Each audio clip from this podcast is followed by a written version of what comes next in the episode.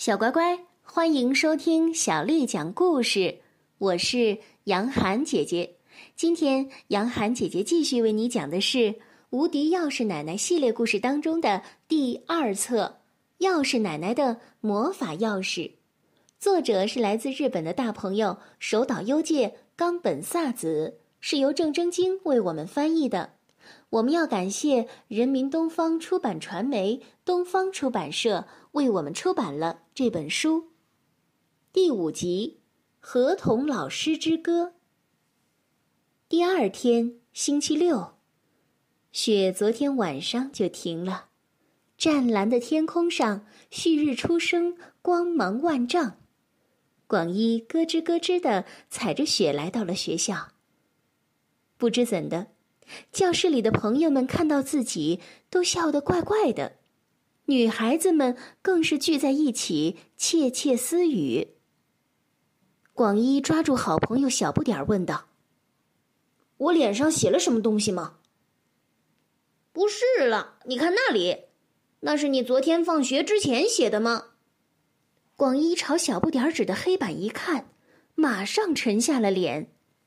那里竟然这样写着：“合同老师之歌，合同河马河马，合同打着伞，合同河马河马，合同搜合同，合同舞蹈咚咚咚，笑合同屁合同，广一做。”小不点儿笑着说：“哼，这首歌挺好玩的，不知道合同老师看到会怎么说呢？这这种歌我可没写，到底是谁？谁搞的恶作剧？”广一瞪着眼睛，愤怒的扫视着大家。哈哈哈哈哈！广一，你真是个大诗人啊！河童河马河马，我看河童老师说不定还会为这首歌作曲呢。一边哈哈大笑，一边说着话的，就是后座那个成绩好却喜欢捉弄人的小五，一定是他搞的鬼。广一马上明白过来，强压住心头的怒气，广一跟大家一起擦掉了那首歌。就这么擦掉，太可惜了吧？小五还在那边说风凉话。小五，是你干的好事吧？广一逼近他。你说什么呢？小五明知故问，还想耍赖。你干嘛写什么广一做？哪有像你这样捉弄人的？哼！可是那不是广一你自己写的吗？干嘛推到别人身上？这句话该我问你才对。要是高原寺老师真的以为是我写的，那我岂不是要无故遭殃了？小五听完，居然笑得前俯后仰。广一沉默不语，咬住了嘴唇。好，就让我用魔法钥匙来让你招供，反正还能用两次。广一开始摩擦兜里的魔法钥匙，果然，小五的表情好像愣住了似的，一脸的惊讶。小五，你就老实说了吧，黑板上那些东西是你写的吧？大家都看着小五。小五突然清晰的回答道：“哦，是我呀，我今天特地早上赶来写上去的，还专门写上了广一作。不好意思哟。不过你不觉得这首歌很好玩吗？这杰作是我昨晚想出来的。我不知道这算不算杰作，不过既然你已经说了实话，我就原谅你了。但是今后你可不能再这么过分了。”广一松开了手中的钥匙。果然是小五的恶作剧呢，广一的好朋友小葵说：“我才没做什么恶作剧呢。”小五如梦初醒，赶忙否认。不过大家你一言我一语，纷纷说：“小五，你刚才自己都承认了。”“就是啊，承认了的事，反悔也没有用了。”不过小五的合同老师之歌真的很有趣，帮我写在本子上吧。大家都轰然大笑。这时候，高原寺老师走进来了。同学们，早上好啊！老师早上好。大家都回到了自己的座位上，不过还是有小朋友忍不住在那里偷偷的咯咯笑。广一坐在座位上想：这把钥匙只能用最后一次了。等下课的时候，老师肯定要回教职工休息室，就趁那个时候在走廊上截住他，单独问吧。请大家翻开三十二页。高原寺老师完全不知道什么合同老师之歌，跟平时一样开始上语文课。广一被点名起来读课文，虽然中间结巴了一下，不过广一拧着一股劲儿，集中全部精神，总体来说还是朗读的相当不错的。下课之后，广一追着老师出了教室。可是隔壁班的石川文子老师刚好也顺路，广一只好眼巴巴的看着这两位老师肩并肩的走远了。第二节课是自然科学，好不容易熬到下课，老师却没有出教室。第三节课是数学课，广一这时候已经有点心不在焉了。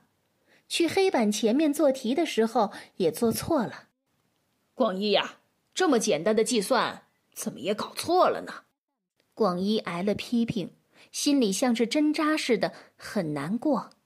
这一下，老师不就更加怀疑他之前是在作弊了吗？下课之后，广一再也忍不住了，跟着老师出了教室。可是还没等他问呢，班上的一个女同学就喊着。老师，老师，原来他是追上来问问题的，没办法了，这样看来，只好放学之后在教职工休息室门口截住老师了。广一想着，最后一节思想道德课也结束了，今天轮到广一打扫教室和走廊了。正扫着走廊的时候，广一突然听到教室里吵了起来，桌椅砰的一声倒在地上。还有吵架的声音传了过来，那个莫非是小不点儿和小葵吗？广一吓了一跳，跑进教室一看，可不就是小不点儿和小葵吗？两人呀，正把抹布当武器相互攻击呢，吵个不停。话说，他们俩和广一可是感情很好的三兄弟。小葵，我要跟你绝交！哼，绝交就绝交，谁要跟你玩？广一问了身边的同学，才知道他们吵架不过是为了一些鸡毛蒜皮的小事。原来啊，今天下午小不点儿和小葵一起去打棒球，小葵却说要去补习班。可是小不点儿想也没想就说了一句：“小葵呀，你就知道死读书，书呆子！你说谁死读书呢？太过分了吧！补习班也是很好玩的。哼，补习班好玩啊！”真不知道你是个蠢材还是个天才。他俩就这么你一句我一句的，谁也不让谁，最后终于大吵了起来。小不点儿，你太讨厌了，我还早就烦了你呢。广一急得不知所措，他从来没有想过两个人会为了这点小事而决裂，而且小不点儿和小葵本来应该是性情相投的好朋友才对。拜托你们了，别吵了。广一呀，你别说话了，我今后再也不会跟小不点说话了。哼，我也是。对了，你先把借我的漫画书还回来。看来他们俩真的打算绝交了。哦，好烦呐！有了，为了让他们重归于好，我就再用一次魔法钥匙吧，看他们还嘴硬不。尽管心疼不已。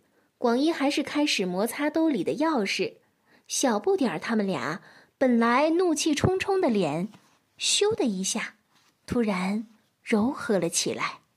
小不点儿，你是把小葵当好朋友的吧？嗯，我小葵还有广一，我们是最好的朋友。小不点儿认真的回答。那好，小葵，我再问你，你其实不想和小不点儿吵架，对吗？嗯，我不想和他吵的，他是个好人。也就是说，你们俩都想讲和喽？他们俩都肯定的点了点头。广一松开了魔法钥匙，把两个人的手搭在一起。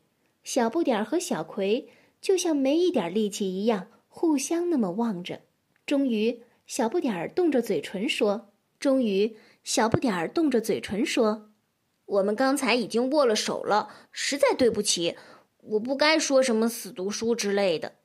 哦，不不不，是我的不对，我不该朝你扔抹布的。就这样，两个小朋友言归于好了。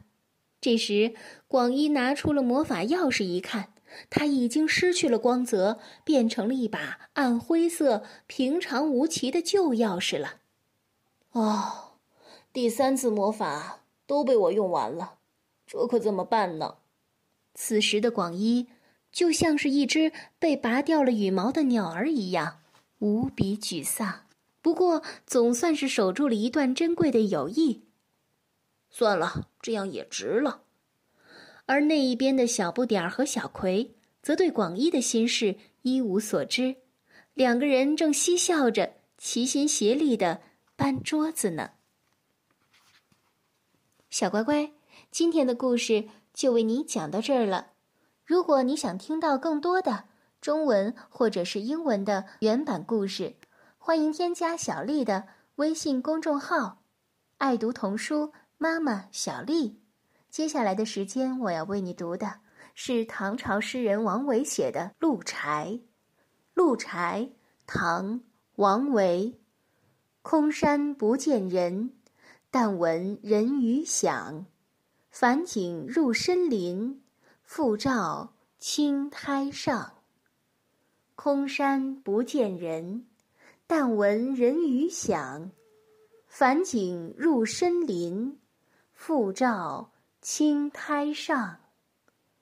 空山不见人，但闻人语响。返景入深林，复照青苔上。小乖乖，晚安。